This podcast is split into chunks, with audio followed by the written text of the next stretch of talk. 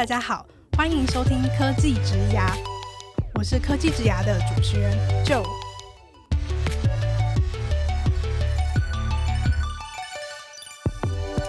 科技植牙是由 Cake Resume 制作的广播节目，我们将会邀请在科技、数位等不同领域的工作者来分享他们的职牙故事和个人观点，一起来听听这些精彩的分享吧。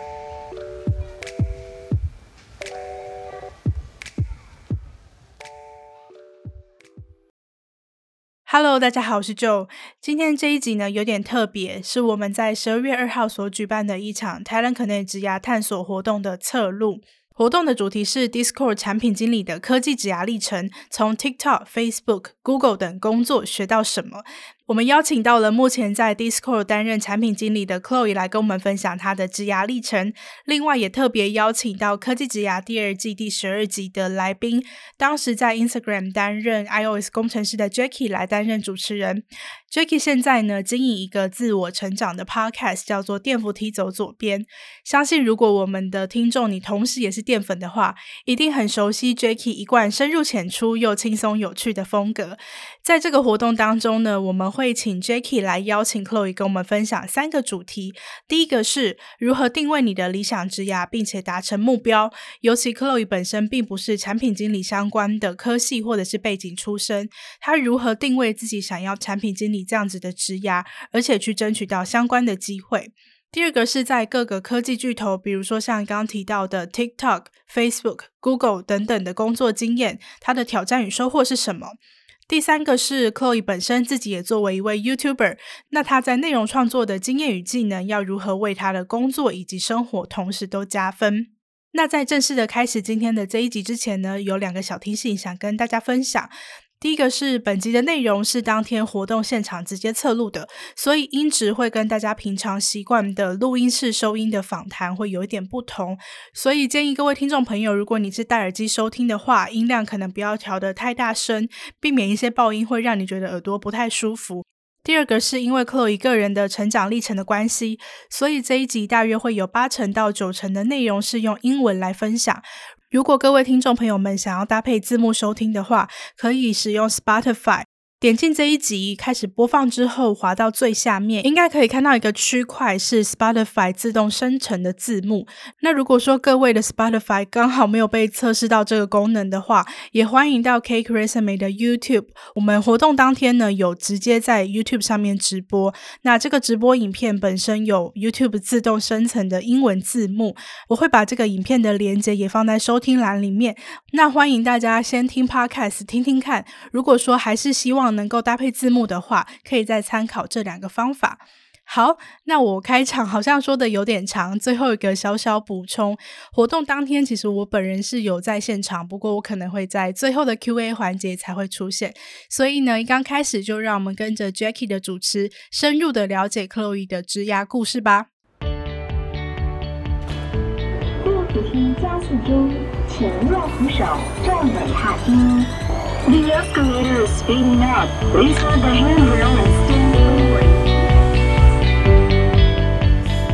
嗨，大家好，我是 Jackie，然后我是电梯走左边的主持人，然后我们是一个以自我成长为主轴的 podcast，然后很荣幸有机会可以来当你们的主持人，来访问 Chloe。好，那那 Chloe 的背景可能大家很多都知道，都呃非常的有趣。Chloe 的经历就以前在 Google、Meta、在 TikTok、Discord，然后之前也是转职到。体验的这个角色，所以他的职业的旅程非常精彩，非常有趣，也非常 inspiring。所以，我们今天可以从他身上学到很多很多的东西。呃，然后大家知道，Chloe 有一个很多人看的 YouTube 频道，还有给很多人看 TikTok 频道。啊，所以今天除了会讲到说他在当 PM 的过程，在职业上学到什么，也会聊到他身为创作者怎么样平衡这个创作者跟一个职业 PM 的两个角色。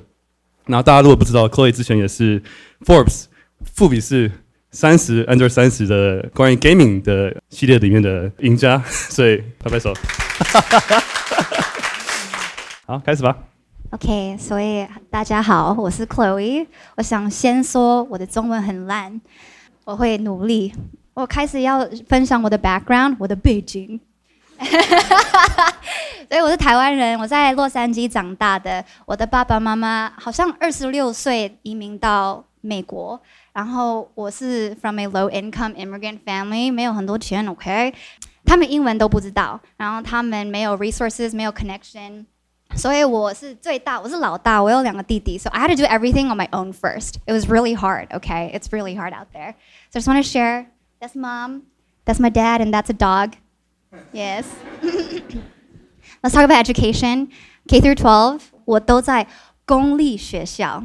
The new vocabulary I learned 都是公立学校。然后我大学的时候，呃，进入了 Claremont Colleges。所以如果你有听过 Pitzer College、Pomona、Claremont McKenna、Harvey Mudd Scripps，就是那一所文理学校 Liberal Arts College。Yes。对。然后我那时候是医学科 Pre-Med。医疗医疗科系，医疗科转工程科系。是的，嗯哼。然后我转到 Columbia University，我做一个 three plus two program, three years of liberal arts and two years of engineering at Columbia, New York。为什么会想转到工程？因为这两个差很多。因为我爸爸逼我做 pre med，然后 sorry mom，然后我真的很不喜欢，哎呀，然后我觉得我的 classmate 都很 competitive。然后我想要真的去学 like all my classes, but they just want to like steal my homework. You know what I mean? Like my side story, my roommate was pre med, and I'd be sleeping, right? And she'd be like, "Hey, can I borrow your chemistry homework?" And I'm sleeping, and I'm just like, ah. And then she takes it out of my backpack, and she will 她会抄，但是她不会跟我讲如果我错的。You know what I mean? That's like pre med culture. 所以我就觉得，Oh my God！所以所以工程师比较好相处，这个意思。啊，对，工程师的的的的 students，they don't，they're gonna fail anyways。难怪你会当 PM。 but they just want to learn. They will. 他们喜欢 collaborate. Mm. Yeah. 互相帮忙。对，互相帮忙。谢谢 Jacky。yeah. 所以我我想要 share 我在大学的工作，a lot of internships. It's all over the place. I first was a tumor cell biology lab assistant at City of Hope, which is a cancer research hospital, and then I was a fossil researcher. 考古学家。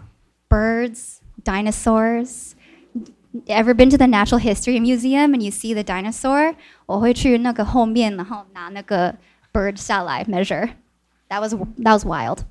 然后我去 Boeing 上班，所以这是我好像十年前的在 Boeing Dreamlifter。所以你有飞 EVA Airlines、China Airlines、Boeing，就是这个。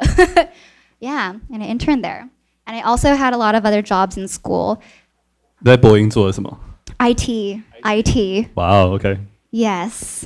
And it was in South Carolina. 所以会没有没有 Asians，恐怖。所以你没有会写程， Asians 你会写程式？你会你 Do you program stuff？哦哦，呃，我以前有，yeah, but I'm a very bad software engineer. I I failed all of my coding interviews. Traverse a binary tree. I don't know. Yeah, so I worked a lot of jobs. 你在 intern 的时候，你觉得你学到最大的东西是什么？ 以一个呃学生来说，都是学到我不喜欢这个。Yeah, but it's very important. It's still 很重要. You have to know what you don't like. Yeah, so that when you have what you like and you don't think about the other paths, I think that's important to know yourself.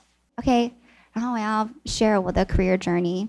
所以我最后一年 I applied to a lot of jobs, and as a software engineer, it's kind of I'm gonna say it's really easy to get a job out of college as a software engineer. All right, but I think it's really hard to get a job out of college. You have no experience, and you're supposed to get a job, and they want you to have experience. So I applied to like 500 jobs in my senior year, and I finally got Google callback, and I. I would say I, don't, I really don't know what this job is, but it's called the Staffing Services Associate, and it's HR recruiting 之类的那种工作. And then I was like so happy I got. it. I was like Google, oh my god, my mom, my mom, mom, you're gonna be so proud of me. Google, 她知道 Google 是什么. And and then I was like, I'm done. I'm set for my entire life. And then 三个月后，我就发现我什么都没做。Like 我的我的工作的内容 is 没有意思的。Every day was like the same, and I knew it was I wasn't learning anything. I wasn't meeting anyone. I wasn't. I knew that if I did the same thing for five years, I would get nowhere. It was a dead end job, and that's okay. Sometimes there are jobs like that, and that's fine. But for me, I had to recognize that that's where it was going to take me, and I needed to change something about myself. So then I did all my coffee chats. I talked to a lot of people, and I knew that I loved entertainment. I loved technology, and I thought, oh, maybe I can do gaming because that's like the intersection of both.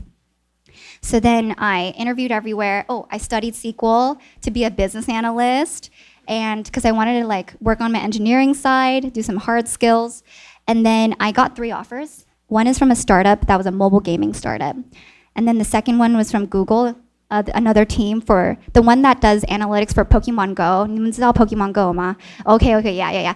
So 那个 that team, and then the last one is from a live streaming startup. And for the first mobile gaming startup，我去 interview 的时候，我在那个 building，嗯，我看八十个人都是男生。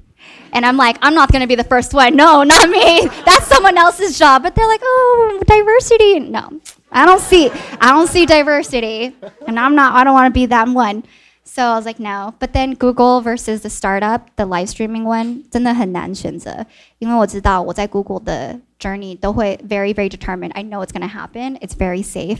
但是我去那个 startup，我觉得那个 founders 很嗯、um,，they really believed in me.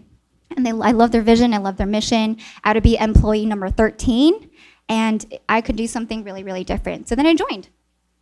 And I joined Caffeine.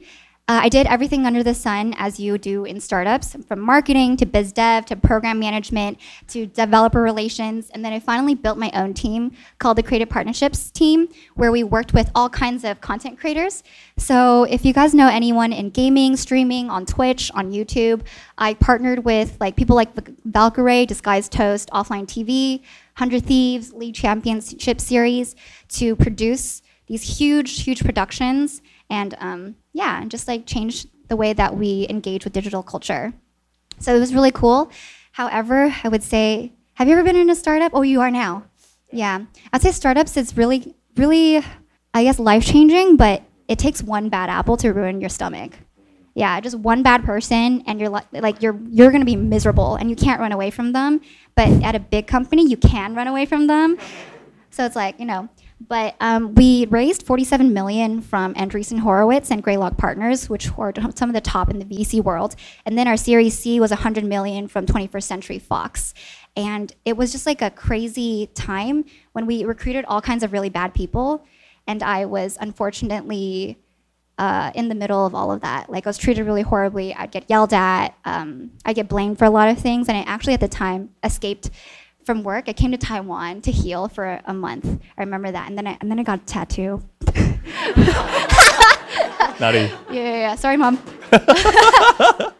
yeah, so that's that. 你在那个新创多久？在 Caffeine? Uh, two and a half years. Two and a half years. Yeah, yeah, wow. yeah. When did it start getting like really bad? Uh, honestly, in one and a half years. Okay. After we raised Series C and then we recruited more people and went to around 50 people, like culture started to change. Mm-hmm. When you no longer can have everyone in the same room and you have to exclude people, that's when culture changes. 我在 Google 那时候三个月就走了， No, no, no. 那是一年。一年。OK。 Yeah, 三个月我就发现 oh shit. Wait, oh yeah, sorry. yeah, like oh the the, the Kool-Aid wore off. 但你觉得就是在 Google 一年，然后跟新创一年半那个时候文化还是好的时候，呃，你学到东西应该多很多吧？在新创 Yeah, yeah, 比起来 yeah，跟 Google 真的比起来 Yeah, 新创 is startup. ，Yeah，Yeah，新创新创，Yeah。 nice. 哎， Okay. 所以你会你会建议就是呃大学毕业后的人先去新创还是先去大公司吗？ Um, not necessarily，因为有很多人如果在台湾长大的，you don't have a visa， 所以我觉得我很多台湾的人，台湾的朋友去大公司，because the visas。Um, and startups, you get laid off really easily, so it's really hard to find another job. So I think it's actually safer to go the big tech 可能 route. 可能大公司跟新创的比较，在台湾也可以比嘛，对，台湾也有大公对对也司，可以所以啊。对吧？你会建议就是，如果是台不管是台湾或是美国，嗯如果是你重新来过，你会一样去 Google，一样去 Caffeine 这样的顺序吗？还是你会 先去锻炼一下？我不知这样。道哎，是因为我觉得我在 startup 的时候，我自己都不知道 how to do it because no one's gonna teach you。但是在大公司，they will teach you, but everything's so slow. And if you even if you try hard, you will not get promoted easily, so you won't get given opportunities. 但是因为我有 Facebook 跟 Google 在我的 resume 上，other opportunities open. So it's like you have to do it to get noticed. But I don't think that's where you shine unless you you are very lucky and you're on an, like a really strong research team, experimental team.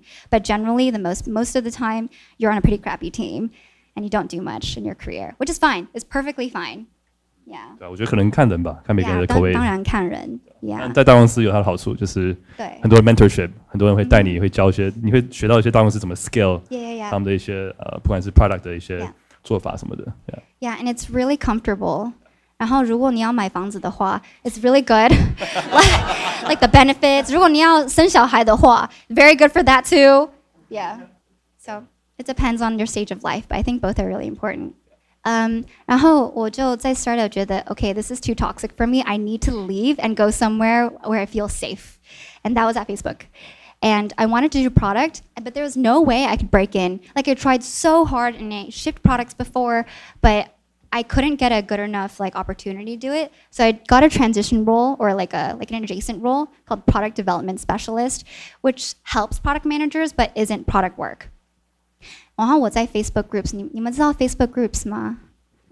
OK， Facebook 群组对。 yeah yeah yeah 不 yeah。过这个 Product Development Specialist 这个职位蛮有趣的，他不是 PM，他但他是一个他是 Yeah 专门研究一个产品的，但是是因为他可能不会是做决定的人，但是会 Yeah, yeah, 研究 yeah. 一些产品的东西。 呃，是因为在大公司有很多 products are working, but they don't talk to each other. 所以 you have like this huge discipline called product operations to manage all the different products to make sure they touch okay and they don't break. Yeah. PM 之间的桥梁的，对，only at big 复杂哦 companies. Yeah, it's not fun，很难。Yeah， 然后我就觉得我在 Facebook it was really good and fun，但是我没有我做得到的事情没有很多，because it's all bureau bureaucracy. There's reorgs every like I was reorged six times in like four months. It was crazy. 你有 reorg 过吗？很多次很多对次。对，and then New York 是重组， yeah，要一直组织重重新组开始，new manager 很累，and you can't build a career, and you can't get promoted, and you can't like get anything done because you're just gonna get reorged. So I think mm, maybe this is not for me. 然后那时候 TikTok was hiring like crazy, and they recruited me. And then you know what's funny? On my resume, I put Chinese and English for the languages. 然后 uh, my interview 一个小时 before, 他们说, oh, the recruit, the interviewer is going to speak in Chinese. Is that okay? And I was like, no. 然后我就打电话给我爸爸，爸爸 help me. Product manager 是什么？产品管理。OK OK OK OK。 超恐怖的. It was the scariest interview I've ever had. I was sweating out of my pits. Oh, and it was at 八点 because 要北京跟 you know US. Oh my god. I yeah. Anyways, I don't know how I passed it, but I did, and I did it. And I was on the trust and safety team, um, combating harassment and bullying, and was on TikTok Live, and it was really cool. Strongest engineers I've ever met. 然后 strongest like 他们就是我就给他们 proposal，然后他们说嗯 yeah okay，然后明天就 okay done，and I'm like did you sleep? no, they did not. Yeah. 不过我蛮好奇这一点，因为其实这时候你第一，这是你第一份正式的 PM 工作，对对对，所以这是对对对这中间是一个 Official transition。 It was. 然后你在面试 TikTok 的时候，因为他可能看你的经验，不是以前没有当过正式 PM，How do you convince them that Yeah. you transition to a PM？ Um, it's kind of like, oh, my title doesn't say PM, but this is what I did. And it's basically PM work. So at Facebook, I had to fight to do PM work. And then, um, and then just like act really confident. Yes. Yeah, 很有自信 to say I can do the job and this is how 我的想法, this is your problem and this is how I'm going to fix it. Yeah. Don't do the job you're given, do the job you want. Yeah, exactly. Boom. Yeah. boom, boom. Good. but it was my first PM job, and then my salary, 三倍, tripled. Yeah, my compensation. It was that big of a difference because PM, Silicon, San Francisco, 旧金山超贵，在那里超贵, and it was just really felt I couldn't make save enough money to build a family and my home. So it changed my life. Mm. But uh, TikTok is wild, you know, Jojo Liu culture. Yeah, it's real. And then 我会跟我的老板说, oh, I worked too much last night. And 他会说, well, I was at the office until 1 a.m. last night. How about you? And I'm like, oh, 对不起,对不起.好,好,我走了,我走了,我去工作. And I'm like, that's it, you know? That's what, that's what the culture is. That's, it's different. So I thought, oh, I can't do this in the future. It's too much. But you're cool. I'm going to leave. Yeah. 你你在那边撑多久了？呃，一年三个月。哦哇，OK。 That's pretty good. Facebook 嘞，十个月吧。是的哇，你你你每个都蛮都 But 蛮 um, Facebook 惊 was 死的 vesting quarterly. 哦呀 Can you? 呀 Ex- I don't know how to explain it. 哦，它是呃 Facebook 的股份是每个 quarter 会给一次，不是一 Yeah 年对给一次。 ，TikTok 对是一年，so I had to wait for one year. 哦 Yeah, this is actually very important. When you want to quit, 你一定要 after your equity vests. Okay. Mm. You can't just quit anytime. 以前的公司会是一年之后才开始给股份，对对然后现在 Facebook 已经改成就是三个月开始就给，三个月 Yeah, 开始就给 Google 也是，Google 也是吗？哦 Yeah. You can quit anytime. Okay. 嗯，然后我就进入了 Discord。 Um, 他们 reach out to me on LinkedIn and they saw my background. They're like, "Oh, I would love to have you as a PM." And I interviewed, and then I joined, and I led the community engagement team. So, like a Discord community, what are tools you can build to make sure your members engage? And then I changed to the creator revenue team for creators on Discord. How do they make money? And I got to work with amazing content creators. If you guys know Colin Samir, who are the voices of the creator economy on at least in the U.S. market. So I got to host an event with them, and yeah, and that's that's my career. And then after the, or I, in the last two years, I started my own media company, Colors of Chloe LLC. And I wanted to share the reason why I started to do this. Um, it's because in my career path, I think was so cool. You know what I mean? Because I feel like I work so hard. This is my only identity. I don't. I didn't call home a lot. I'm sorry, mom, but I would work nights, weekends, because I wanted to be successful. I want to make enough money. I want to make a name for myself, but I would never get the credit. Some random VP above me would have their name on the project or on the PR article, and it would never be me.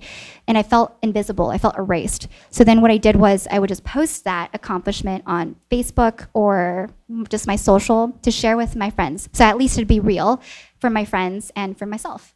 And that's how it started. And then yeah, then I officially started. It's been a big journey. Um, I just it's kind of a it's kind of a shameless slide, so don't think about it too much. But I did get through my first 十万. What? That's oh. thank you, thank you. 哎、很少人在经营 LinkedIn 的。 Yeah. So sorry. and then Forbes and Business Insider got a lot of honors, and um, I partnered with a lot of amazing brands to uplift their brand messaging. 哦，咖啡蜜水果也有。 yo, I want to spread love. Just like, just, just, just like Cake Resume does with their, Cake resume Meets. Yeah, Cake Resume meets. Very similar, right? Yeah, but it's been an amazing journey, and I, I'm, I want to keep doing it.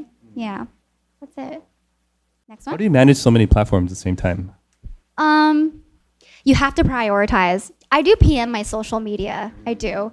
Like, which one do I want to focus on first? And uh, like short form first, long form first, because you have limited resources, you have limited time, and the as a content creator, the only failure is when you burn out. Actually, like it's not about making bad videos because you have to make like 100 bad videos until you make your first good video. But when you burn out, that's when you lose. So you have to manage what you're willing to do and what aligns with you and what you can do long term. At what point did you find your like product market fit for your content? Mm, I actually don't think. I mean, the PM career stuff was what I started with because I felt the most comfortable because that's my whole personality for the most of my adulthood. But then I think that I don't think I'm trying to find product market fit. I'm trying to just build what I think I want to create. And then I think the audiences will eventually get there. So if I wanted to find product market fit, I would grow so much faster. It's like I know I can just be a Minecraft creator, a Roblox creator, and I get really big. You know, that's product market fit. But um, I think it has to be true to what I want to share. 所以，身为创作者，呃，不只是像 PM 一样去找产品的那个什么产品市场的切合，而是做你自己想做的内容，然后自然就会有很多粉丝来找你。 Uh, yeah, but you have to be really patient because Yeah. it's not very immediate. 嗯嗯。对对对 Yeah 对啊，嗯，但是我希望可以在台湾跟跟台湾的 audience 分享， 嗯、b u t 他我的台湾的朋友说我太 A B C 了，所以台湾的人不喜欢看我。这么来很多你的粉丝啊，啊、对 you probably speak English, right? yeah, so hard. 嗯、嗯，所以你可以说，你可以 PM 的工作上很多东西用到你的有真的有创作者身上，，Yeah，很多交流，然后你你会分享很多关于你工作的东西，所以我觉得这个之间的交流很酷。你用呃创作内容来创来讲一些你工作上的东西，嗯然后用工作上学到的东西来创作内容来切西瓜。对，Yeah. But I know a lot of you are here because you're interested in product management, so I'm going to go into that. What is 产品管理? Oh my god. Um, I think for you, t- most people probably know, but I'll just explain from the basics. If you want to know what it is, you have to really understand what a product or feature is. And I really get it from the world of consumer tech. So 就是你在你的用户产品, yes. So for example, like if you're in Uber Eats and you need to make a group order, that feature exists. Like you've definitely been there, and there is a whole product team that has like metrics to drive that proposed this and then made it happen. Think about Twitch subscriptions. Uh, once upon a time, you can only subscribe each person, but then they realized that you as a whale can buy multiple subscriptions and gift it to other people because you want to stand out. You want to show your your streamer that you are a huge supporter. So that was really really big. This actually is one of my favorite my favorite features of all time. I think it generated like over 50 to 80% of the revenue for Twitch. It was crazy. Like gifted subs was a really good really good product. And then the third is like, you know, on YouTube, YouTubers are doing everything for free, and you as a viewer want to support your YouTuber and get them, make sure they continue to make quality videos, and they created super things. So all of this has at least one product manager and product team, if not dozens. Like, I think Facebook Messenger 有五百个人，差不多，至少对对对对对，IG 有几个人，IG 几千个人？Yeah, yeah. ，Yeah， Facebook groups 也是五百个人。哇哦， Marketplace is very similar. 那里面有几趴的人是 PM？OK，、 Um, I think it's the ratio is one to ten engineers. 十个工程师一个 PM。 But 但是有很多 cross-functional partners, marketing, data, design, OK，、 yeah, research. 你对过最多的是几个工程师？工程师，呃 Engineer 现在 like I think right now is almost it's like fifteen. 一个人对十五个工程师。 I have a manager，但是 Okay 我是他是 like strategy，然后我是 the execution。嗯，很多人，I'm tired. okay, so as a product manager, you really have three parts of your job. Number one is you need to be able to articulate what a winning product looks like. 哦，找到这个呃胜利的产品什么样子，成功的产品是什么样子？对， And number two is you need to be able to rally the entire team to execute it. 去激励一个一个你的团队去跟你一起去执行， Yeah. And the third is you iterate until you get it right. 一直不断重复的去呃进化演练，直到它做到更好的产品为止。 And that is kind of the life that you live as a PM. But at the end of the day, you know, engineers will code and program, designers will design, and PMs make decisions. And it's kind of a, a tough job because you are not someone's manager. You don't, re- people don't report to you. You don't have that immediate respect, eh, but you have to be their leader. They have to do what you say, and you have to be really good at convincing them that it's the right thing to do. And it's very tricky to balance. 对吧？因为你跟人家合作的时候，你不是他们的老板，然后你不是他们的， 你不是给他们发薪水的人，你怎么样去说服他们你做的决定是对的，然后让他们觉得哎想跟你一起前进？ Yeah. So generally, what your day to day looks like, if you want to go into product management, you're going to be working with a ton of engineers all the time, and anywhere from two to fifteen engineers. I'm just going to like briefly go over this. So all the engineer types. Then you have your product team. So you are the product manager. You have a designer. You have a data scientist or a product analyst for data.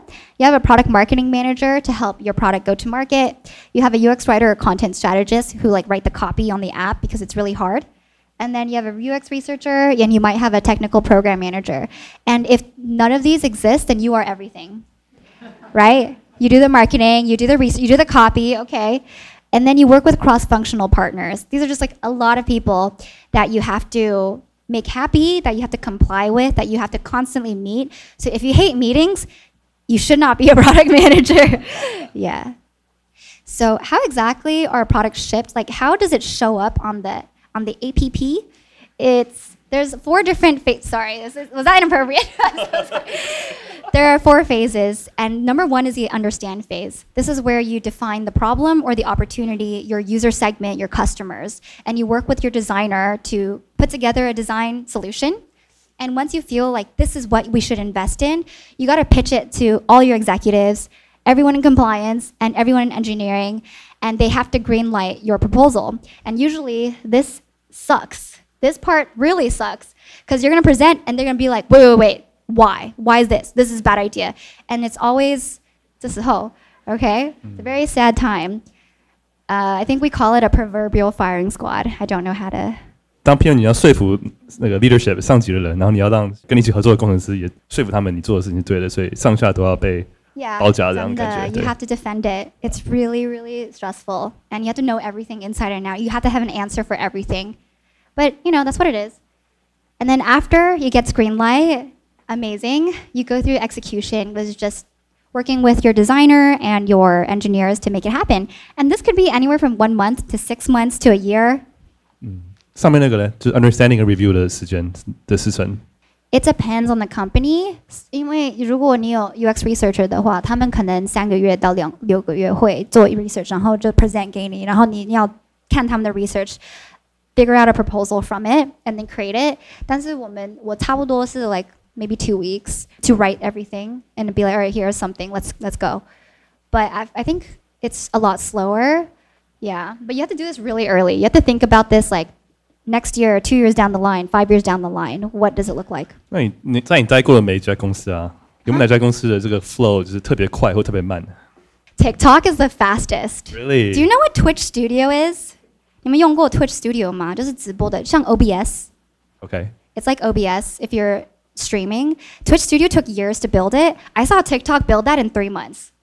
I saw the proposal and then I saw the demo and I was like, three months. Why, How why do you think come? that is? Why are they so fast? Uh, because they want to they 996 the engineers don't they have 在他们的公司有 pillow to sleep you know 他们会 yeah 就是十二点回家然后八点就回去 It's a 那 lot 这个过程中会有工程师跟你说：“哎、我不喜欢这个 idea，我我拒绝。嗯会啊当然会啊那你怎么去说服他们？ you just ask them why just have a discussion 因为 I'm not always right and if you are if you think you're always right then you're probably wrong yeah Boom。 Yeah, I think so. But yeah, execution, it's hard. It's a really hard thing. You have to be really good at project management, having people be on time. It's always a negotiation. Be like, hey, engineers, are you finishing that? And they're like, no. And I'm like, okay, why? Ha ha ha. Like, oh, hey, do you have time to build this one thing? And they're like, I hate you, Chloe. But yes. So that's this part. That's this part. And then you test. So a lot of testing is how to explain this? Basically, you can't just build something from beginning to end and think it's going to be success. Like, you know, uh, group orders or Twitch subscriptions, like gifted subs. Like, it's never that product that's going to make it towards the end. You have to find the minimum amount of work you need to validate that this problem can be solved by this product. And you test it and you see your metrics move and you're like, okay, that's amazing. And you keep iterating until you think it's ready to go to market. And that could take like months. 嗯，做到那个最小产品的那个对规格，对然后不断去测试，不断去测试，一起去 A/B test，对然后不断的调整，然后去用你的用户的回馈跟数据上去做 呃调整。是的. And then when you're ready to launch, you release, you roll out, and then you measure the success of your product. And this is the slide. You can take a picture. but I also want to talk about the question that I get all the time. Chloe, how do you know that you're building the right product? How do you know you're being successful? And this is actually a really hard question to answer. There is no right and wrong. It's not just like, okay, I got this $10,000, amazing, or a million dollars, amazing. It's very contextual and very subjective. And sometimes you just have to story tell within the company. The same product can be a success at another company, but a failure in the other. So, for example, 我在 Discord 的时候，我第一年就是 launched a product called Forum Channels，就像 Reddit，但是在嗯、 Discord 很好用欸哦，谢谢。But when I first launched, it was it didn't move any metrics，所以很多 VP 就觉得哦我是 failure。然后很难 I had to like defend why it was a good product, why we we can't like just throw it away, we can't deprecate it, we can't delete it. And 六个月后 We saw our numbers skyrocket. It took six months for us to finally see a big difference. Like over 50% of our communities use it. And that's a really large amount in terms of adoption. 对，But you have to, as a PM, you have to take all of that like feedback and be and own the narrative. You you have to think, okay, people are gonna think that this was a failure. How do I create the story so that they don't think that way, so that they don't like take away my engineers and and cut the project. Yeah. 怎么样去包装这个？Yeah, yeah, yeah. 对，怎么去包装这个故事？对，嗯。Yeah, a lot of storytelling. 嗯但我觉得很有趣，因为很多时候呃，很多公司会以数据都会说他们是数据导向、data driven，right？metric driven，然后很多时候数据只告诉你片面的故事。像在 Instagram 的时候也是很多数据，看到数据说，哎，这个看起来是很失败的产品，但是后面发现就，哎，其实有其他的东西是我们没有注意到的。对那身为一个 PM，怎么样去嗯，explain. 怎么样去包装？怎么样去 Yeah. How do you kind of make that narrative？ There's a couple. So there are some products like uh, redesigns that will never do well in metrics because you're creating a completely diff- different look. Your metrics are actually going to tank. So you have to set expectations to be like, hey, everyone, we are going to build this redesign to make the navigation way better in these new design principles so that the long-term investment is going to be a lot better and we don't have as much tech debt. We expect like a decline in the first month or two and we want to get it to net neutral and then it's a ship. That's one. 打预防针. Um, prepping them for expectations. Yeah, yeah, lowering that. expectations. Yeah. Uh, the second is if it is foundational. Yeah. Like if I'm gonna build something and that other like three other teams will need it to build their thing, then it unblocks them. I don't need any metrics, right? Um, and then uh, I think the third is if it takes a lot of time, like creator economy. If you're creating a Ah. new behavior, Right. then you can't just say, "Oh, it didn't show results in two weeks." yeah. Yeah. So in the situation where you like, you know how the Discord forums took like six months for it to finally start showing positive metrics, over the six months, how do you convince? Because on Instagram or, or Messenger, s- often when a feature comes out, 呃，或是它产品出来之后，发现哎数据不好 Yeah 某个指标掉了，他们就马上砍，they stop 对 it 对对 immediately, yeah, they yeah, yeah. unship it immediately。你怎么可以撑过六个月去跟他们说，哎，这个是我们等慢慢等它，耐心等它？你怎么包装这个故事，让他们 那时候很难，真的，我我那时候好累哦。I cried a lot. Um, I lost a promotion because of it. Yeah, Wow. because I didn't I didn't foresee it, and everything was my fault. And as a product manager，如果你的产品是 success，那大是大家的 success。但是如果是 failure，it's your fault because you made the decision. So you have to take responsibility. And I try to explain this is going to take a long time for adoption. We didn't create it to boost engagement. We created it for a foundational conversation. And sometimes that's not enough. And you just have to go to the VP and be like, trust me. And then put your freaking, like, just put yourself out there. Mm.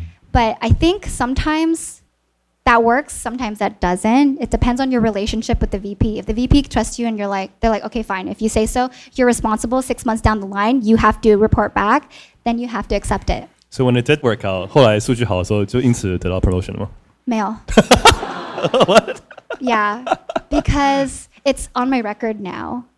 Promotions are long term, you know? Yeah. It takes several years. They'll be like, oh, remember that one time you didn't do that properly? Can you do it again, but do it right? And I did it right the next time, but there are other problems. But, you know, promotion's a whole other topic, Jacky. Don't worry about it. It's a whole game. Um, but I would say that I think I really learned a lot from it, and I know how to prepare for the next launch, and that's that's really good for me. Mm. Um, so, Chloe，你讲这个工作很 crazy. 为什么? Why do you have it? Why why even PM? Why should I even be in PM? It sounds crazy. The first is it pays really well. Okay. All right, 我们都想要赚钱 and take care of our 爸爸妈妈 and have a family. It's it's really important for us to face that reality. Number two, it's a prestigious and stable career path. Uh, it's the deci- they're the decision makers in a lot of companies, and they, at least in Silicon Valley, everyone's always hiring for PMs, so it's very well sought after. Yeah. And then um, number three is a lot of people do it if they want to start your own company because there's a lot of transferable skills. If you want to, you know, be the decision maker, you have to learn somewhere. Number four is you just enjoy leadership, like not in the sense where oh I like leadership, but in the sense where you love like hustling people and corralling people and getting them around a vision and meeting with people and making sure they're having a good time, they understand, and um, unblocking like that is a really core part of what PM personalities are like. Like they're really like club president types. Were you a club president? I was. TASA? Uh, no, not TASA, but a lot of other. Key Club? I was. Oh, Key okay. Wins. Okay. It's a 32nd district of Key Club International. Wow, awesome. Yes. and number five is you can't help but gravitate towards solving for your customers. Like you're you're always thinking, oh, what could be better? What would they want? Or this is not right. Th- This is so dumb. Why would we not do this? And you're so obsessed with that, and you want to cha- make that change. You want to take that first step. So usually the PMs are the ones that have to take the first step. 我觉得三四五都超自己认同。像很多认识很多那些新创做新创的人，然后或者他们做自己当老板出来做老板，他们有 PM 的经验，我觉得他们职业真的很大很大的帮助。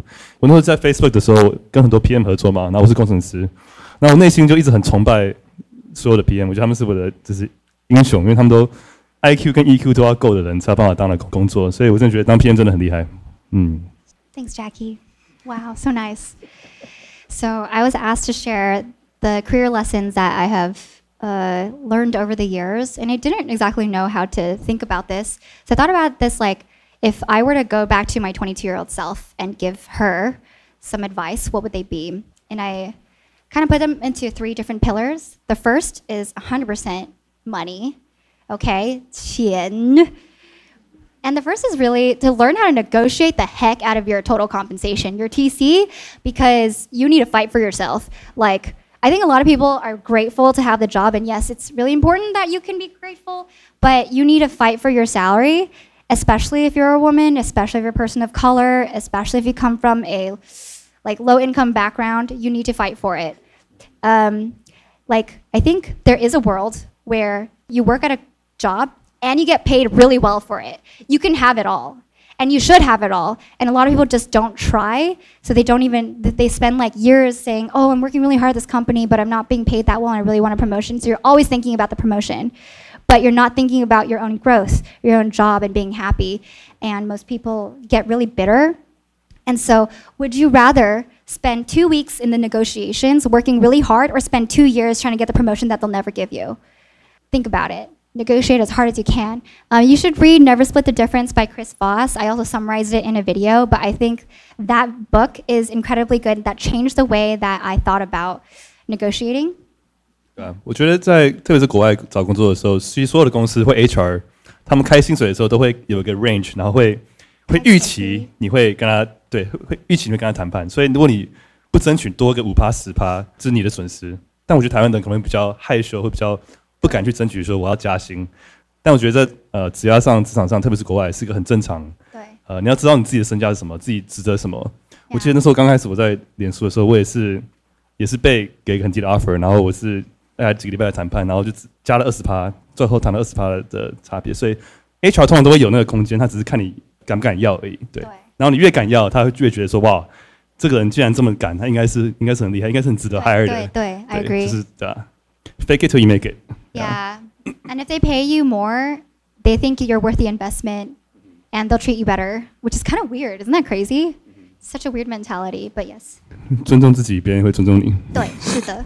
The second is learn to build your wealth. So a lot of people think that you just make money from your salary, and yes, salary can be like cool, but in the world of tech, you really build it through your equity, your ownership, your stocks, your RSUs, and you really have to understand what this is. I had no idea what this is when I first started. And so I think a really um, standard guide is the Holloway guide to equity compensation. Just Google it, and it's really long. Yeah. And the third is user benefits. Like I said, sometimes you make career decisions because you want to have a baby, 生小孩啊, like marry, or get a gender transformation. That's actually really popular with certain companies. Um, Don't run. Hmm? Or freeze your eggs. Oh yeah, freeze your eggs um, and insurance, uh, everything. It's you make these decisions. You join companies because of the benefits. Retirement, it's all really important. The next category is ownership. This is kind of the attitude that I really wish I adopted earlier. The first is no one can own your career but you. Like, I think a lot of junior people or people out of college, they they get really mad at the system. Like, oh, the company, the, my, my boss is really bad. I'm not getting opportunities. It doesn't matter you just have to figure it out. You have to go find it. Your boss is not going to help you with your own career. They're helping their own their career, and you you can just sit there and let your career happen for you, or you can just take it and um, make it happen for yourself. But no one is going to care about your career except you. You really have to own it. The second is you got to develop your own opinion. I hate working with people who don't have an opinion. I'm like, why are you here? I'm not here to tell you, um, this is not homework. I don't want to create homework for you. What do you think? What is your opinion on it? And I think what I hate is when I see people just blindly accept what their superiors say because superiors are very much not right most of the time because they're not at the front lines and they don't see the users, they don't see the data. They're in meetings all day, so they're actually very removed and they only make decisions off of their gut instinct and like high level st- strategy. So you need to be the one to be like, actually, no, I don't think you should do that, and this is the reason. This is a better proposal, and here's why. 嗯，yeah. 如果你这样讲的话，就是不要听一些老板的话，right？但是老板又很白目，然后白目哦，那怎么办？你怎么样去用一个正确的、好的态度去跟老板说？哎、欸，你你在说什么？ Yeah, yeah, yeah. You have to be very graceful. To be like, I understand. Oh, I hear, I hear what you're saying, and this is the problem that we agree on. If you agree on the problem, that's really easy. Everyone can debate the solution, but if the problem you disagree with, then that's really hard. To be like, okay, does your solution solve this problem? Does my solution solve it better? And here's why I would think it's better than yours. 找到共同的问题，你再解决问题是什么？对然后对再去找各自适合的解决 Yeah 方法，再去讨论。对然后你要了解你的呃老板的呃 how they how they think about problem solving. Some people love data. You have to have data. Some people like storytelling. Like imagine if you're in this person's shoes. Imagine if like an Uber driver, blah blah blah. Like you, I think it depends on their the way that they resonate with problems. 但我觉得这可以可以 segue 到你的下一个点，就是我觉得这个社会上很多人其实不会有自己的很没有主见的，对不对 Yeah 就是很多人会很没有自己的主见，然后都是听从别人，不然听社会的，嗯或听对呃爸妈或者听一些老师什么的想法，对 Yeah 怎么样去可以让我们更有主见？ The third is master the art of asking good questions.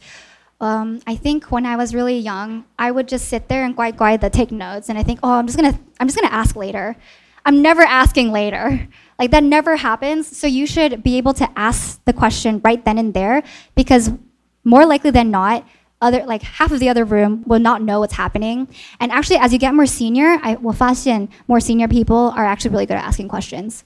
You're always doing something new, especially when you're getting more senior. You're doing new in industry. No one knows what they're doing, so let's collaborate together. And you need to be that first person to ask like the pointed question to move the conversation forward. Yeah How do you know if you're asking the right questions? You don't actually have to ask the right questions. You can ask it in a really like kind way to be like, "Hey, this is a naive question. Can you define what this is? What do you mean by that?" And um, or you can be like, um, "I think we have a lot of new people in the room. Can we just start to explain what this was?"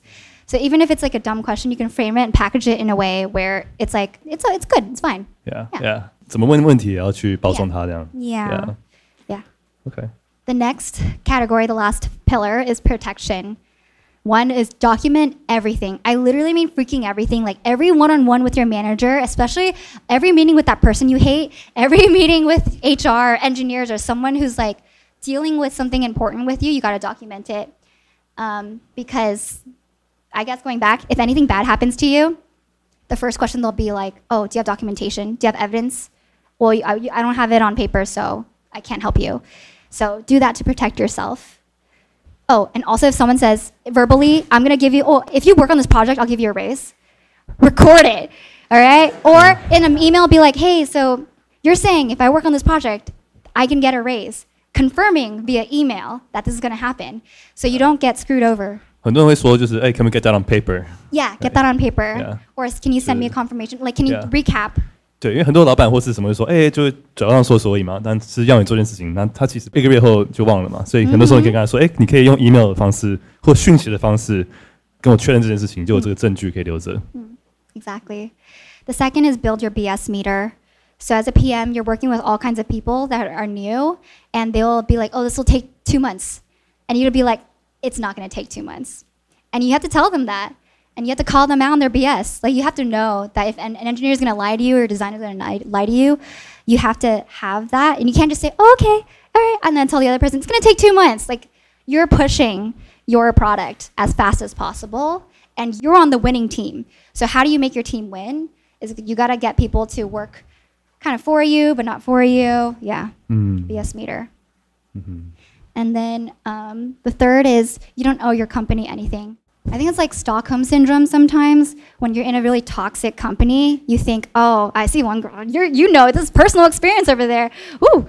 Uh, but yeah, toxic companies, sometimes you feel even more indebted to them. You're like, oh, I have to do this. I feel bad if I leave. I feel bad if I take a sick day. I feel bad if I quit because all my teammates are going to get screwed over. Nobody cares. Nobody cares. They will fire you in a second. Okay? They will lay you off in a second, and you can only take care of your own mental health and your whatever. So clock out. Yeah. Quit. Get that money and leave. yeah. Thanks. And on that note, know when to leave.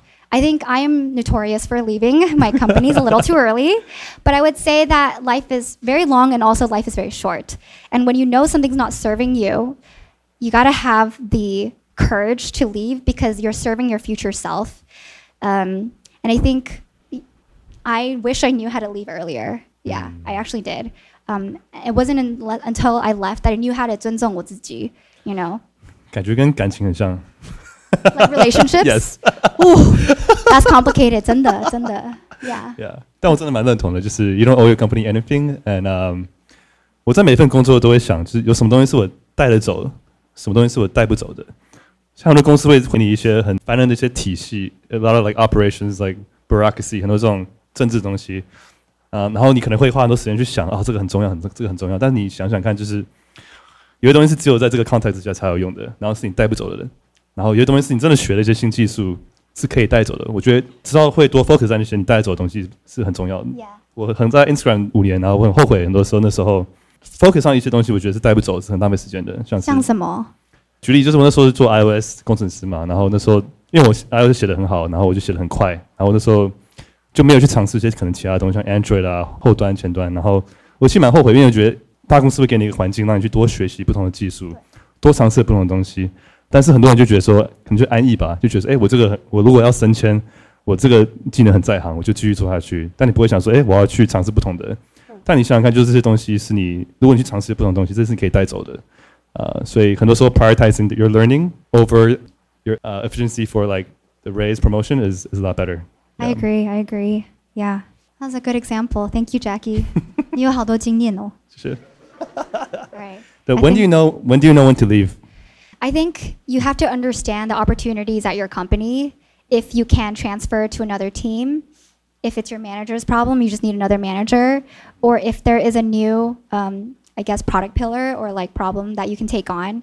But if it's no longer serving you, then you should try to make moves immediately.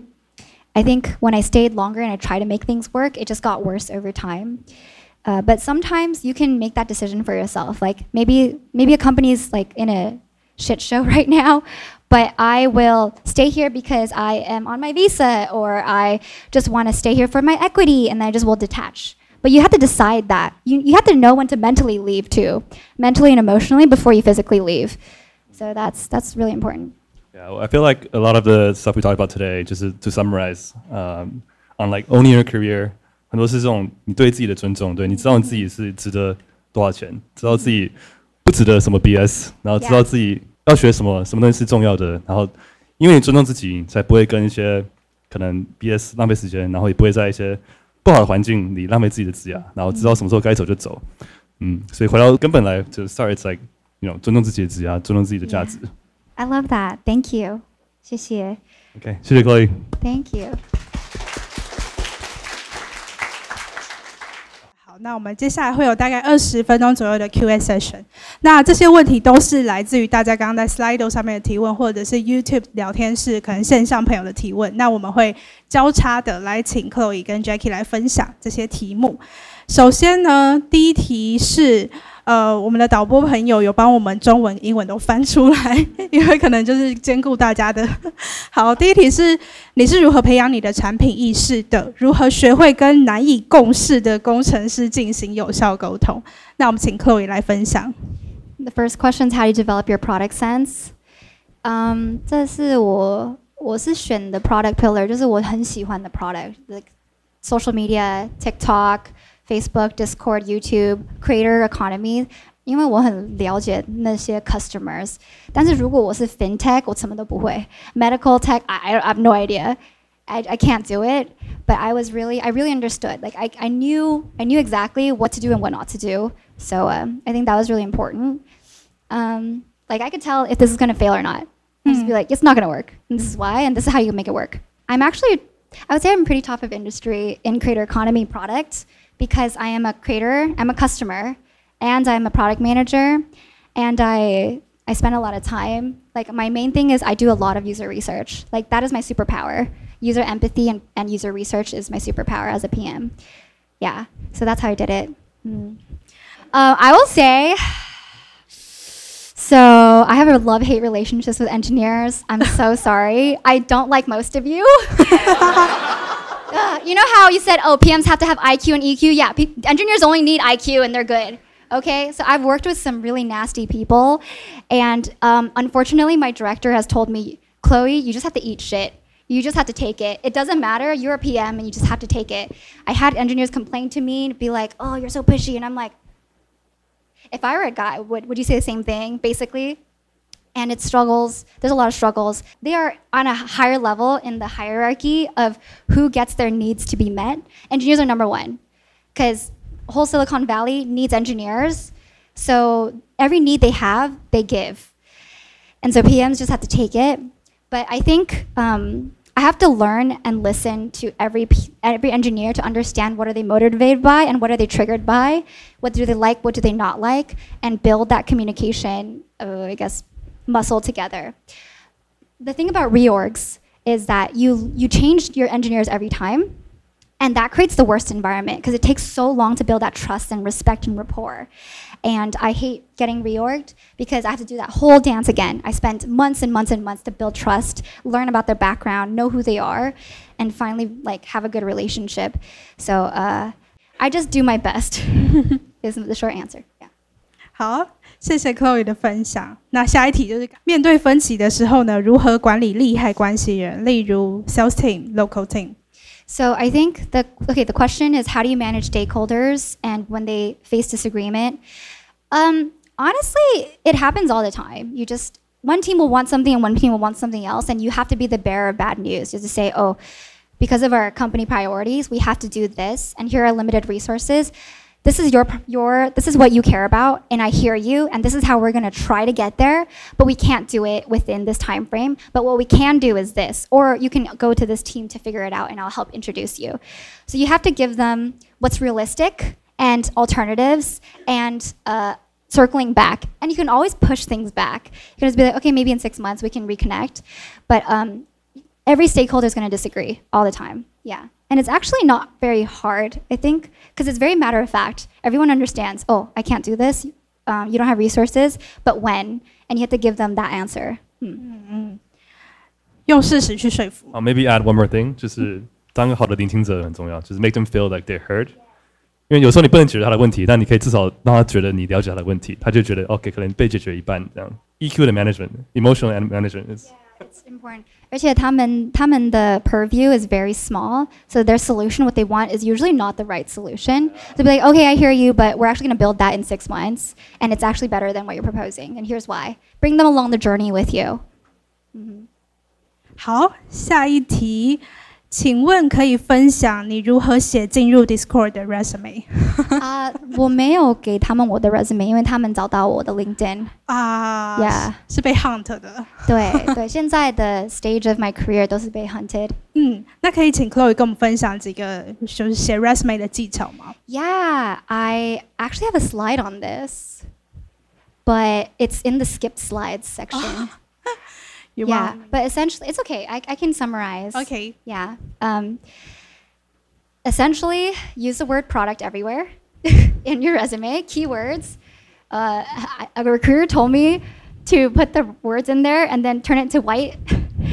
so then they they key it, they search it, but you don't have it. So like, oh, why? The second is um, kind of SEO tech。yeah, yeah, yeah. But whatever, you know, that's we're probably not gonna make it if you don't have those actual words.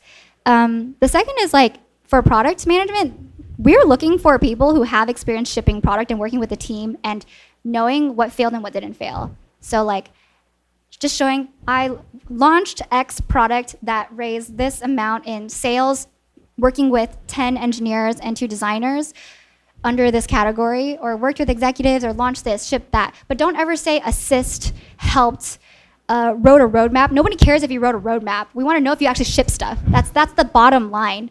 Product managers ship products. If you don't, if you if you write like, oh, I wrote a strategy, like doesn't matter if you wrote a strategy. If it didn't come to fruition, you're useless. So how do you get to end game to show that? Yeah, so that's most of it. Use metrics, um, one page, uh, three bullet points max per line, and uh, just match the keywords that you see from the job rec and be like, how do I envision the ideal candidate that they want and put it on my resume? 嗯嗯，听起来其实就是很蛮典型的写履历的技巧，bullet point，然后用 strong 的呃 强的动词 Yeah, yeah, yeah. 对，尽量 Spearheaded 避免就是帮忙或者是协助这样的弱的动词。然后 matrix 很重要， 而不是只说自己做了什么事情，而是就是带来什么样的成果。对然后如果你没有那个经验的话，you just have to ask for it. You have to do it yourself. 如果你的现在的工作没有这个机会，you have to go ask your manager, go ask someone else, go do it for free, go work on your own hackathon. So you have to have it. There's no one will take you without it, 嗯，unless you're really, really lucky. Yeah. 好，那我们来到下一题。请问 Chloe 是如何获得专案管理的专业知识？是自己学的呢，还是 learn from lesson？ project management experience. Um, 我以前在一个 organization 叫 GLO Global Leadership Organization，然后在台湾也有，and it taught me how to do project management a lot and like public speaking, meeting management, vision setting. So I think I learned a lot from there how to facilitate a team of people to, uh, you know, just work on an event or a project. Yeah. I think you can't learn this with online courses. I don't believe it. Yeah, unless the course actually makes you do a project and work with people, but you just have to be able to do it yourself. Mm, yeah. OK，next、one。当你正在开会，但是无法当场做出决定的时候，你会如何应对这种状况？能不能举一些实际发生过的例子？ Oh, yeah. So, how do you cope with a situation when you're in a meeting and you cannot drive a decision on the spot? It happens a lot. The executives will say, like, what's your take on it? Do you have an answer? And sometimes I don't have an answer. And then my manager will say after the meeting, hey, you need to have an answer for this. Like, you can't just get away with, oh, I'll think about it. So, um, a lot of it is trying to frame that you have been thinking about that problem, but you may not have the answer. Be like, hey, so we've been thinking about this a lot, and here are the problems that we're running into. What do you think? And then flip it back on them. Because if people think you have the answers all the time, then you are bottlenecking the success of your team. Whereas great ideas come from everyone. So you have to learn how to leverage everyone's ideas and talents in the same meeting room in that time. So just flip it back onto them or be like, I don't have the answer right now, but here's what I d- will do to get the answer. 不一定要自己下决定，而是要集众人的智慧这样子。我觉得回到你刚刚分享过，就是很多时候问对的问题比找到对的答案还重要。嗯嗯，好，再来是下一题，这一题有点小复杂。如何发想一个新功能？那要进行一个 PM 的工作，要怎么学啊？应该说，是不是一定要学 UX、消费心理、商业价值？这些都是一位 PM 需要具备的技能吗？所以还有两个问题，第一个是如何发想新功能。那我们先请 Chloe 回答这个好了。 Yeah. Um, actually, 如果你真的真的了解你的 customer, having all the new feature ideas is very easy. Like you have a whole list of things. You always have a whole list. And 如果你没有的话, then just talk to your customers. They always are complaining every day. 哎呀， go to Reddit and go to like the, the Reddit page. You'll see everyone complaining. Yeah. It's very easy. Think maybe a better question is uh, how do you prioritize all the different features? It depends on what the company needs. So, like, if you're in pre-IPO phase, what do you need to do to IPO properly? If you are very mature and you're in an experimental phase, or if you are, you know, trying, you're on the research team, like the experimental team, and you have to go after like AI products. How do you? I want to prioritize the AI part, not the customer part. Like, how can we experiment and try different things just for the hell of it? Uh, so it depends on the company's priorities. So usually PMs have to be very aware and in tune with what your C-suite wants for the company to succeed this year. 好，下一题呢是刚刚那一题的第二个小题，请问 PM 一定要学 UX、消费心理跟商业价值吗？我刚刚想追问一个一个问题，请说我再请说补一个，就是、嗯 怎么去找新的功能？对，要 talk to your，如果你不知道的话，要 talk to your customers。但很多时候，你的客户、你的用户其实不知道他们想要什么，他们说他们想要的东西，也不见得是真的是他们真的想要的东西，或是最好的东西，right？然后 Steve Jobs 也说过这种类似的话，you don't know what they want。所以你什么时候你知道 differentiate，去知道说，哎，使用者说他想要什么，但他们真正想要什么，或是你觉得他们想要什么，你怎么去，which way，which side do you take？ I think actually that they don't know what they want, but they know what their life looks like. They know what, what their workflow is. And if they explain the workflow, like, oh, um, how, how, how do I like maybe CakeResume in Taiwan?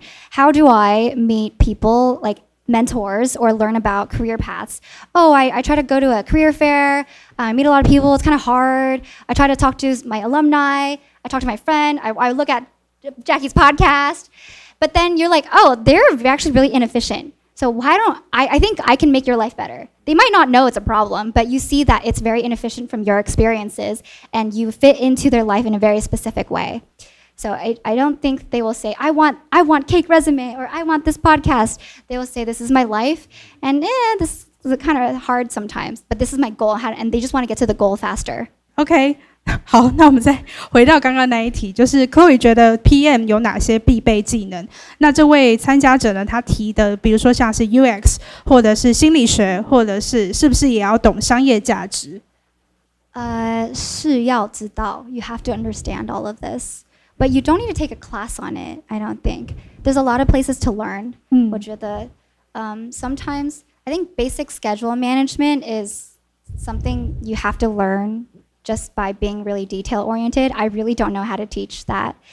Um, UX and consumer psychology, you can learn a lot of that just by the other PMs in the room. Unless you're the first PM, I think Annie, you're the first PM for CakeResume, right? Yeah, that's really hard. But uh, I think there are a lot of people who worked at the company before you, most likely, that understand the product well enough for you to learn from. So I think the spirit of this question is like, these are skill sets. Do I need them? How do I get them? This- This is how I'm interpreting it. And yes, you need them. You don't need to necessarily take a course. You can learn them from your peers. You can learn them from customers and people who exist at the company. 嗯就是一呃还是要学，但是不是说一定要很正式的去学，主要还是说从经验学或者从同事身上学这样子。 对，it has to be your current 经验，因为你下次的工作他们会问你，哦，what what is like a UX problem that you saw before, and you always have to go back to your previous experiences. So you're constantly looking for ways to build the skill set and have your work s- stories match it. 嗯嗯， 没问题。好，下一题我觉得很有趣，而且也蛮重要的。请问 Chloe 如何规划你的 PM career？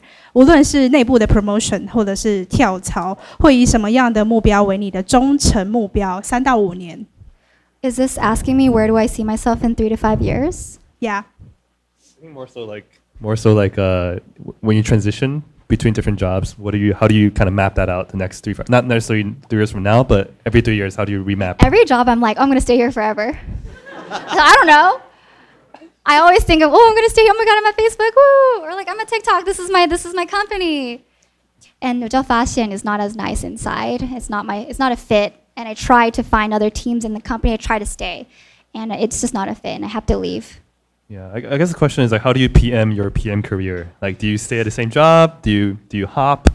Uh, do you negotiate for more? Do you switch teams? Right? How do you explore all the options and find out what's best for you? It depends on the stage of the era I am in. And right now, I'm in the I don't want to work too hard era. And I'm really tired of interviewing and I would want, really want to stay, please. I just want to like chill. But before, I really wanted to learn. And if I wasn't in a place to learn, then it's a waste of my time. But now I think I learned a lot. And I'm ready to just like, oh, hi, clock in and then clock out and then go work on my own things, exercise, be healthy, health is wealth.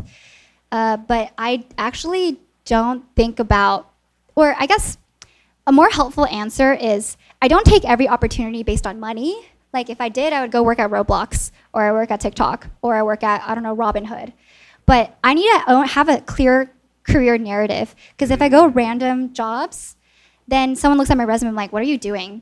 And um, if I don't know how to tell the story, then I'm not going to be hireable and I'm not going to be recession proof. And I won't be able to build a stronger like skill set. Yeah, so I only take jobs within this. 就怎么去包装你的职涯故事，对然后怎么把对你的职涯的故事自己写。 It has to compound. 对， Yeah. And 现在我在 Discord 里面，嗯，我有很多 opportunity，我可以去 monetization，I can go to engagement，I could trust and safety，I can do machine learning，but I really want to focus on creators and monetization because I think that is the future. 对 I think that's going to take me farther. 我觉得找到职涯上最大的 leverage 是什么很重要，在每个公司每个地方，你的 leverage 是什么对 What- leverage What's my leverage like? like yeah how do you find the leverage at every situation you're in right is it the opportunity is it the money is it the growth is it the mentorship right Do you mean like, is your question, what is my priority at every company? No, it's not a question. I'm just saying like. Oh, know. you're making observation. Yeah, Okay. I'm adding on to her question. Yeah. Oh, sorry. Yeah, yeah, yeah. 好，接下来是呃，如何从一位 project manager 到 product manager，这中间有哪些技能是特别需要自己主动去补足的呢？ Um, I think you, you learn a lot of execution in project management, but project management is very specific. Like product management is just a form of project management for products. Like project management is like so many things. You can do programs, you can do education, you can do marketing, but then product is specifically your product and how to build it and ship it.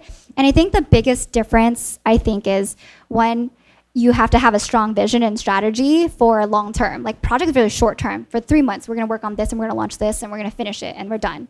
But for product, it's iterating. How do you know that Uber's done? How do you know that DoorDash is done? How do you know that YouTube's done? Like you don't. So you have to see imagine the world with this product in the long term and how do you fit this team in where that vision is today. So I think that is the biggest delta between the two. 再来呢，下一题是：当利害关系人认为你的产品失败的时候，你如何说明？How do you explain to your stakeholders if your product fail？ Mm, I think it's important to sometimes you can't like hide what is what people know. Like people can smell that you're lying. So sometimes a really good strategy is to just call out the elephant in the room. Like, hey guys, the product launch was not what we expected. This is what we expected, and here's how we fell short. And I want to be really candid with that. You can just say that. You can just say, I want to be upfront and honest. But what I think is it gave us learnings that we couldn't have gotten if we didn't do it like you think oh if it's a failure we shouldn't have done it in the first place but you kind of have to think about what can you take from it that's mm-hmm. useful to the company so you say yeah i didn't reach it but here is what we learned for your other teams and here's how you're, you can take away from this and this is what we're going to do differently next time Hmm. and now it's like very valuable 好的，那我们准备的最后一题是：呃，当你需要花钱做 A/B test 的时候，要如何说服你的 manager 或是你的 boss？如果有遇到什么样的挑战吗？ i don't understand this question 为什么 A/B testing 要花钱？哦，我觉得这个应该就是你不测你怎么知道这个产品这个钱该花吧？这个资源应该是很值得花的，对啊。 i'm still stuck on the question It's like how do you convince your manager to like put resources into like testing A/B A/B testing your products? And I'm saying that it's like if you don't test your products, what are you even building? You have no idea. You're You know, blind. you don't always A/B test your products. Sometimes you just launch it. yeah, it's true. Yeah. So actually, m- m- my tests have been zero to one, or my products have been zero to one. I don't A/B test because A/B test is good for what exists today, and you want to change the behavior. But zero to one is very different. You actually like have to tell the story of why people should invest in this, and success is actually really, really. Uh, you can't define it very easily. There's no comparable, and um, there's no bench very clear benchmark. So I guess you have to say, I know this will work when I see this. Hmm. Yeah, that's the big statement to convince. Yeah, but you don't have to say it has to increase 10%. You have to say, you know, for forum channels, forum channels is a place for Discord members to have topical discussions because the problem is everyone is, you know, seeing a linear discussion and only like one or two people can talk at the same time. But what if multiple people can talk with different topics in the same channel? And I think we should build it. And here are the foundational like behaviors I see in this world of online communities and this trend, and this is here to stay. If we don't do it, we're going to be behind. And this is a zero to one. This is a new behavior. There is no comparable. So we have to launch something like this. And I know that this will have good compounding effects for the future. Yeah. 好的，非常感谢 Chloe。那我们现在还剩下一点点时间，可以开放现场的参加者，有没有任何人还有任何问题想要提问？那欢迎直接举手。 Hi, Chloe. Thank you for sharing. So, uh, the first question is What are some red flags when you see that you might need to quit? And how would you prepare for quit when you see that red flags and Yeah. start preparing for that? Thank you. Okay, so the question is, what red flags uh, do you see in your job so you, that you know you, you need to quit, and how do you prepare to quit? And um, it depends on how resilient you are and how much you care about your job. Like I think a lot of people stayed at TikTok and they just ignored all the red flags. But they can detach from the company and then be like, okay, I know it's bad, but I am here to do what I need to do, and I just leave, and that's great. And then they get to investor equity, and they get what they want. But for me, I really want a place where I can ship amazing product and be in a place where I can be long term. And the fact that I was working like until midnight and I had meetings from 8 to 11, Monday, Wednesday, Thursday. I couldn't hang out with my friends. I couldn't hang out with my boyfriend. I was like crying all the time. I didn't feel seen. Those were enough for me to be like, I don't see a future here. If I don't see a future here, I don't know why I'm here. So I'm just going to quit. But what I prepared is I don't tell anyone of that, okay? You don't say anything. You interview, you get the offer, and then you delay it as much as possible. And then I use my unlimited sick days to just hang out and then I'll and then I'll start being like, "Oh, you need help on that project? Oh, I don't, I don't think I could do it. I'm so busy with something else." Blah, blah, blah. Don't take on more work. Um, slowly phase out. Talk to all your mentors. Like anyone at the company you respect, you like, tell them have one-on-ones with them ask them good questions build a relationship outside of work keep get their personal number meet them for coffee so that when you quit and they quit you can have a lifelong relationship with them uh, and use all my benefits. Uh, you know, gym, medical, do my annual annual my dentist, and then um, I okay, this is like illegal-ish, but I just download all the stuff. I download all my stuff for learnings like templates. You know, I, I learn everything. Dude, I think how are we gonna get better? Everyone does it. Everyone does it all the big startup founders they learn from their previous like if you're if you're obsessed with learning you're to get somewhere in your life and if you are f- put this away and not take from it and apply it to your next life like that's you probably just don't have the personality to be a founder and that's okay but i really love like seeing what i can grow from and teaching others too so all of my templates i've built because i'm constantly going back to it thinking one day this will be helpful one day yeah 我想补充一个回答，就是我觉得关于 red flag 这个问题，就是知道你的 red flag 是什么，我觉得更重要。就是我觉得我在开始每份工作的时候，我有一个习惯会先写个离职书，然后放在抽屉里，先把它写好。I write my resignation resignation letter first。所以你知道这个工作 你的预期是什么，然后在它没有达到的时候，你很清楚看得出来，呃，red flag 是什么样子。对。Hi, Chloe.